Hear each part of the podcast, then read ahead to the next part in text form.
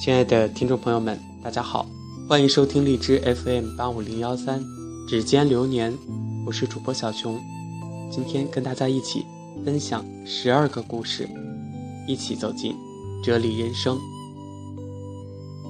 有一所能看到大海的地势较高的中学，上课时从教室就能看到变化无穷的大海。那年约有八十名新生入学，其中。大多数是好些与大海搏击的渔民们的子弟。一位新来的老师第一次给新学生们上课，起立，大家都站起来。因为是新生，所以都很认真。教室出现瞬间的寂静，但是有一名同学耍滑头，没有站立。站起来，刚入学就这种态度可不行。老师的语气显得很严厉。这时传来一个声音：“老师，我站着呢。”是的，他的确站着，但是由于这个同学个子太矮，看着他像是坐着的。糟糕，老师顿时觉得做了对不住同学的事，他为自己的粗心感到不安，一时竟不知道说些什么。如此在这里道歉的话，反而会更加伤害那位同学的自尊心。于是，这位老师当时只说了声“对不起”，周围的学生都笑了起来。下课之后，老师本来想找个机会给同学道个歉，但是忙乱之中竟然把这个事儿给忘了。第二天，天空晴朗无比，春天的大海碧波荡漾。老师又给这个班上第二次课，起立，又是瞬间的寂静。这时，忽然传来一个洪亮的声音：“老师，我站着呢。”是那个个子矮的同学，他站在椅子上微笑着。老师只觉得眼前发暗，从微笑中，老师看出他这样做并不是讽刺，也没有抵抗情绪的表露，仿佛在说：“老师，我不在意，不要为我担心。”这样的一种体谅。使这位老师的心口感到一阵疼痛。晚上，老师怀着复杂的心情给同学拨了电话。对面传来一个爽朗又稚气的声音：“老师，没关系，别在意，别在意。”老师长久无语，只是期盼明天的天空还是晴朗无比，大海依旧碧波荡漾。一个人如果能够把诅咒、怨恨都放下，用大海一样的胸怀去宽容他人，生活中还有什么事情会让你失去笑容呢？一个年轻的父亲在街上推着一辆娃娃车，可是小家伙在车里大哭大闹，吵个不停。父亲低声说：“高峰，千万别着急，千万别生气。”马上就会好的，一个女人看到这一切，很感动，上前说道：“先生，您真了不起，这么温柔地跟孩子说话，真是又体贴又有爱心呀。”然后这个女士俯下身对小孩说：“高峰宝宝，别哭了，爸爸多好呀。”年轻父亲说：“不是啦，他叫顺顺，我才叫高峰。”故事告诉我们，碰到难题时，不妨自己说上几句宽心的话。能自我克制情绪的人，也是智者。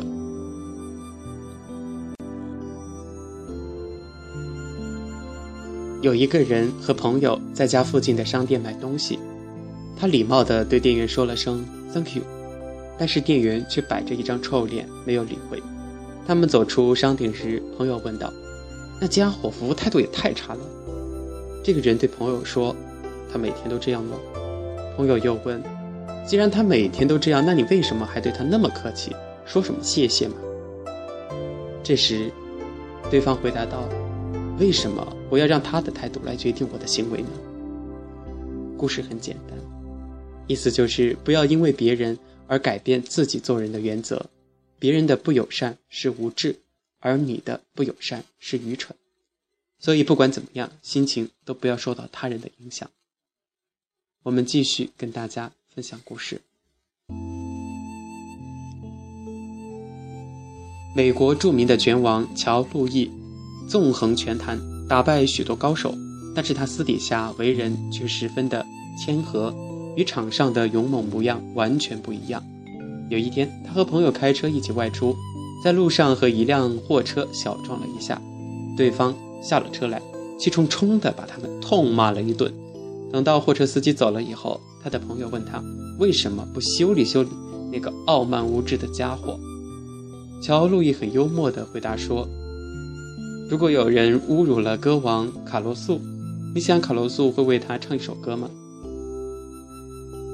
不是用武之地就不必显露英雄本色，不要因为狗咬了你一口而有想去咬狗一口的想法，这是多么愚蠢！”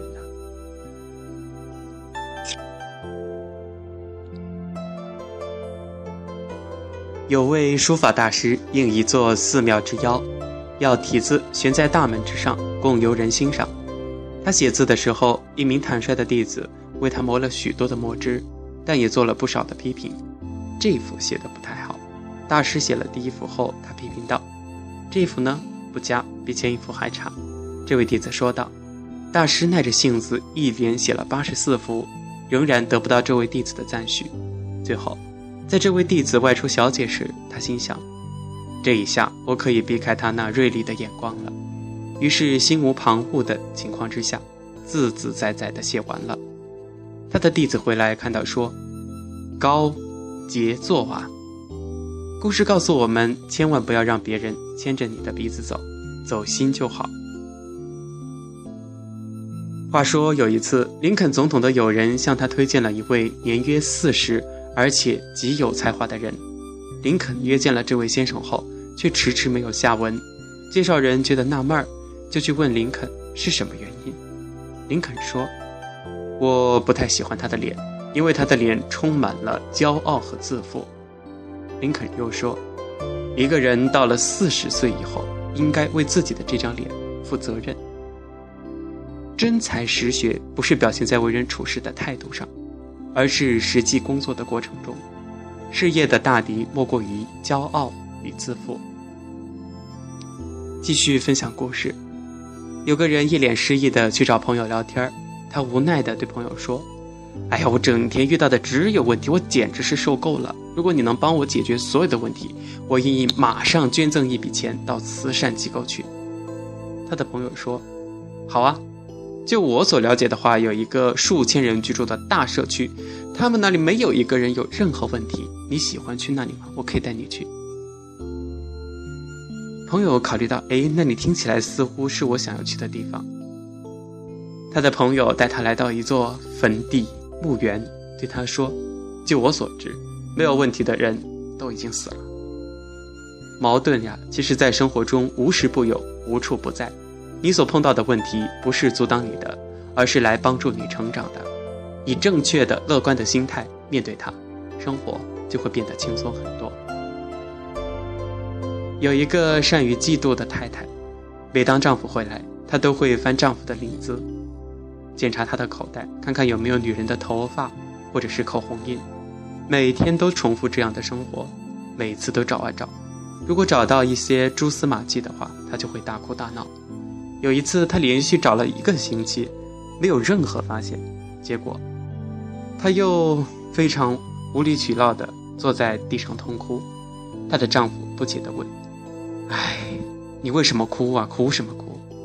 我已经一个星期没有从你的身上找到女人的头发了，那不是很好吗？为什么还要哭呢？没想到你现在堕落到这么重口，跟秃头的女人都要在一起瞎搞。”故事告诉我们，她为什么不积极的认为丈夫是变得上进了呢？这种心态，小则影响个人生活，大则酿成人间的悲剧，家庭支离破碎呀。有一个退休的单身老士官，经常走一段很远的路，来热闹的菜市场找一位锁匠。他不小心把门反锁了。要麻烦锁匠前去开锁，他在锁店聊了好一会儿，要锁匠不用急，等忙完其他的事情再过来。他又一个人慢慢的走回去，然后坐在家门口，等待锁匠来帮助他开门。等到锁匠轻而易举的打开门之后，老士官总是客气的请他喝一杯茶再走。久而久之，锁匠和老士官两个人渐渐的变得熟络起来。锁匠越来越纳闷儿，为什么他的大门常常反锁呢？几乎每个礼拜就会发生一次。后来仔细观察才明白。原来老士官一个人住，无聊之余，有时就故意把门反锁了，自己再走上长长的一段路，找锁匠，等锁匠开锁，喝茶聊天一百二十块钱的开锁费，就为了打发他那大半天的生活。其实啊，善于从生活中找到乐趣的人，永远不会孤独。故事同时也反映了我们社会的。一种现象，老人更需要我们的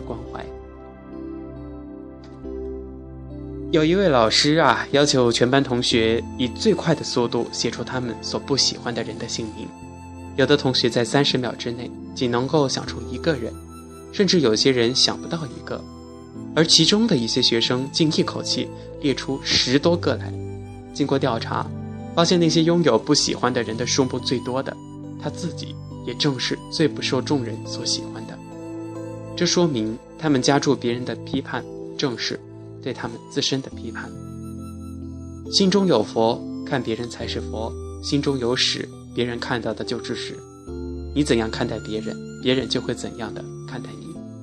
别人的态度反射出的正是你自己的所为。继续分享故事吧。有一位著名的小提琴家，在一次演奏会中，发现手上所拿的小提琴居然不是自己平日中所珍爱的那把民琴，而是一把破损不堪的旧琴。原来是有人故意的调包了，存心要让他在演奏会上出丑。他的心中非常的懊恼，但是演奏时间一到，他必须上台表演。他对所有的观众说：“今天。”这里我证明给各位看，音乐并不在乐器里，乃在人们的心中。于是，他就用心地演奏起来。听众从那把破旧的小提琴当中听到一阵阵悠扬悦耳的音乐，个个都听得如痴如醉。在演奏结束时，大家都给予最热烈的掌声，肯定他的音乐才华和演奏技巧。话说，只要你。肚中有货，便能够经得起任何考验。俗话说：“真金不怕火炼地。”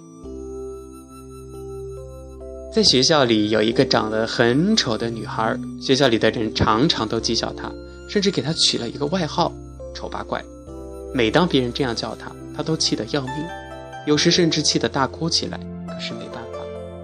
有一天，当她又因为别人的取笑在那里痛哭的时候，有一位慈祥的老工友经过，问明原因之后，老工友告诉她变漂亮的秘方：第一，脸上常常挂着笑容，碰到同学就亲切的打招呼；第二，绝不自怨自艾，不再去管自己长相如何；第三，乐于帮助他人，用一颗善良的心去服务别人。